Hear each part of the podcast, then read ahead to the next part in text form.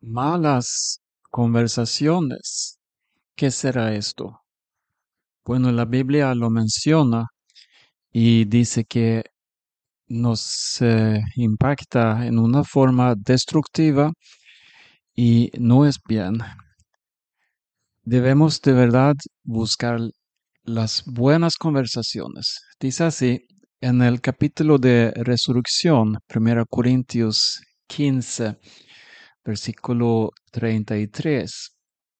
No erréis. Las malas conversaciones corrompen las buenas costumbres. Estamos viviendo en los tiempos postreros.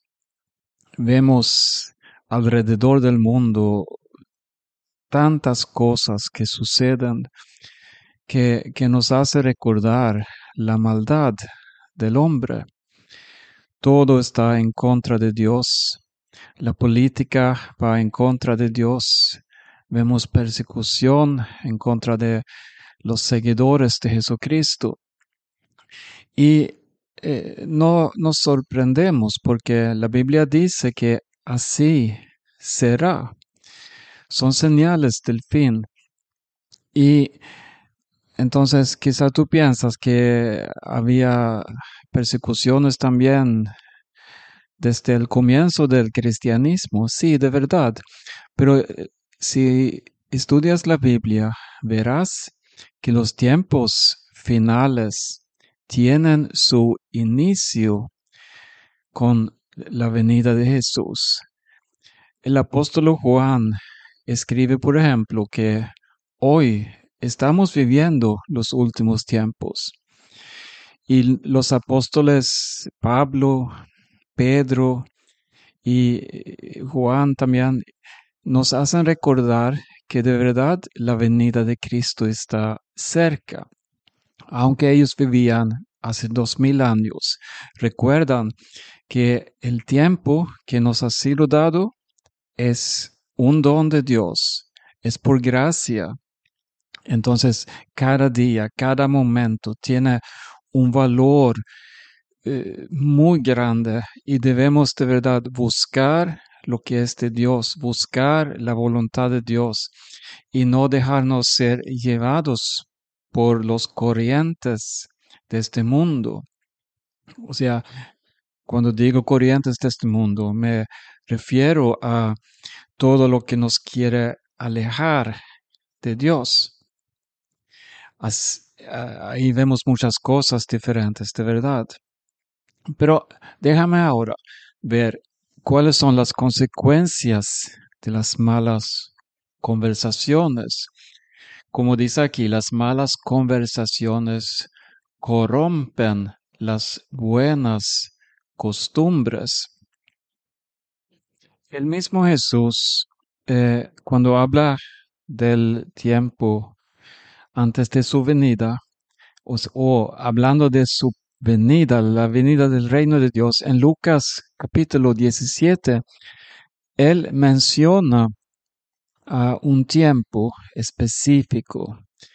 Dice así en el Lucas 17, versículo 26, como fue en los días de Noé, así también será en los días del Hijo del Hombre Comían, bebían, se casaban y se daban en casamiento, hasta el día en que entró Noé en el arca, y vino el diluvio y los destruyó a todos. Aquí Jesús menciona cosas que hacemos a diario, comemos, bebemos, o sea, estamos viviendo con estos afanes todo lo que necesitamos, pero hay algo más, hay algo en esta búsqueda que toma el control de cada uno, que también eh, será nuestros guías en vez de ser guiados por el mismo Dios, por su palabra, por su espíritu. Porque el Espíritu Dios y el amor de Dios no busca su propio, sino busca lo mejor para el otro. ¿Y qué será esto? Bueno, que todos conozcamos a Dios, que conozcamos a la salvación y que buscamos la justicia de Dios. Lo típico en los tiempos de Noé era la maldad. Dice en Génesis capítulo 6, cuando eh, podemos estudiar ahí la, la vida de Noé, entonces lo que motivó el diluvio era el pecado, era la maldad de los hombres. Dice en el versículo 5, y vio Jehová que la maldad de los hombres era mucha en la tierra, y que todo designio de los pensamientos del corazón de ellos era de continuo solamente el mal. Y se arrepintió Jehová de haber hecho hombre en la tierra, y le dolió en su corazón. Se arrepintió Jehová. Es una tragedia, es algo fuerte leer estas palabras, pero lo dice así. Y después sigue eh, esta historia de Noé, del diluvio, y cómo Dios puso un fin a esa maldad. Así será, dice Jesús, así será en la venida del Hijo del Hombre. Recuerda, en el inicio del programa, leímos un versículo que dice que las malas conversaciones corrompen las buenas costumbres. Y este es lo que vemos en el tiempo de Noé, este es lo que vemos en nuestros días. Las malas conversaciones, todo lo que dejamos llenar nuestra mente, todo lo que buscamos por internet, en las redes sociales, en los videos, todo lo que eh, quiere controlar nuestro tiempo, nuestros días. Mire, todo esto va formándonos, de verdad, en diferentes formas. Pero entonces, eh, si hay malas conversaciones, debe haber también buenas conversaciones. Entonces, el gran ejemplo es nuestro Señor Jesucristo.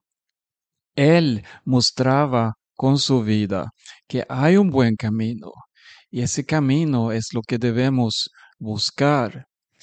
¿Y cómo lo hacemos? Bueno, Jesús mismo, él eh, oraba, usaba las noches para oración y ese creaba un deseo de los discípulos también a aprender a orar. Ellos preguntaron a Jesús, Señor Jesús, enséñanos a orar así como tú oras. Y así nuestras vidas pueden ser como eh, algo que, que no crea malas costumbres, sino que ayuda a la gente a tener un anhelo de acercarse más a Dios, ser más igual a Él. ¿Y cómo es posible? Bueno, Jesús es la solución. Él es que vive en nuestros corazones. Él es que quiere cambiarnos, transformarnos. Voy a leer algo ahora para concluir este mensaje. En Romanos capítulo 1, aquí tenemos una descripción terrible de verdad, pero es una descripción verdadera como es el clima de la cultura en nuestra sociedad, tanto como era en el imperio romano. Pablo escribe esta carta a la iglesia que está en Roma, en el centro del imperio romano.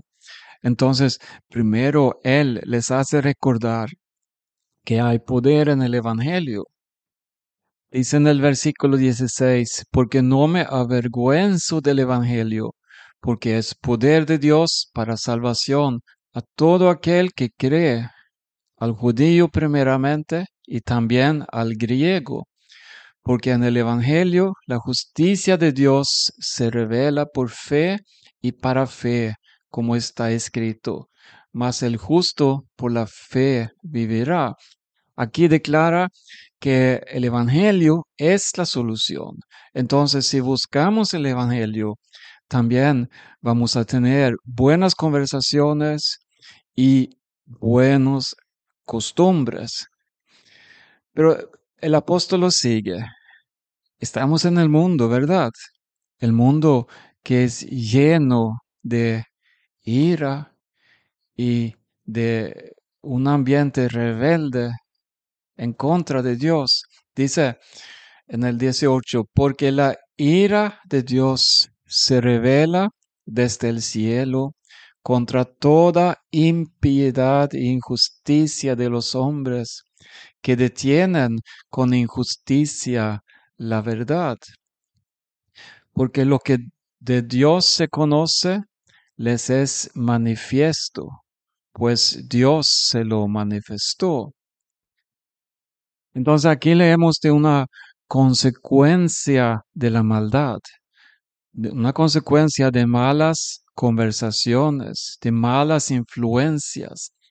Y si miramos nuestro tiempo, nuestra generación, es un tiempo de democracia, es un tiempo de libertinaje y un tiempo cuando se cuestiona el matrimonio, la creación, el tiempo cuando, bueno, todo lo que ha hecho Dios, el que nos creó, el que hizo los cielos y la tierra, se cuestiona y entonces el hombre se pone encima pensando que tiene la solución, que, que él mismo puede ser el guía para todos los demás, pero buscando solamente lo material.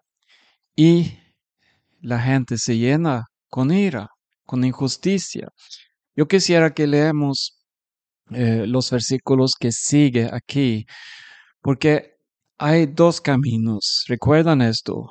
Un camino con malas conversaciones que lleva consecuencias fatales, pero hay otro camino de buenas conversaciones que busca lo que viene de arriba, lo que es de Dios.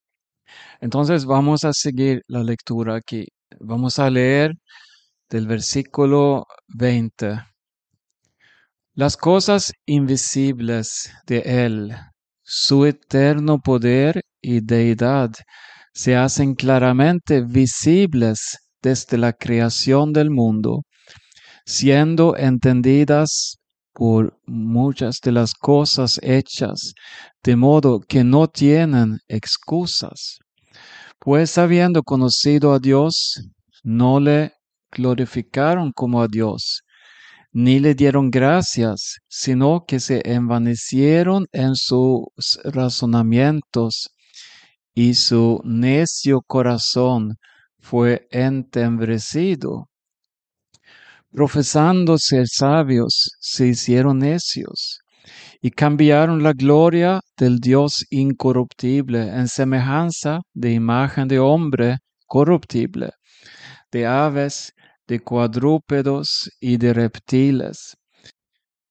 Por lo cual también Dios les entregó a la inmundicia en las concupiscencias de sus corazones, de modo que deshonraron entre sí sus propios cuerpos, ya que cambiaron la verdad de Dios por la mentira, honrando y dando culto a las criaturas antes que al Creador, el cual es bendito por los siglos. Amén.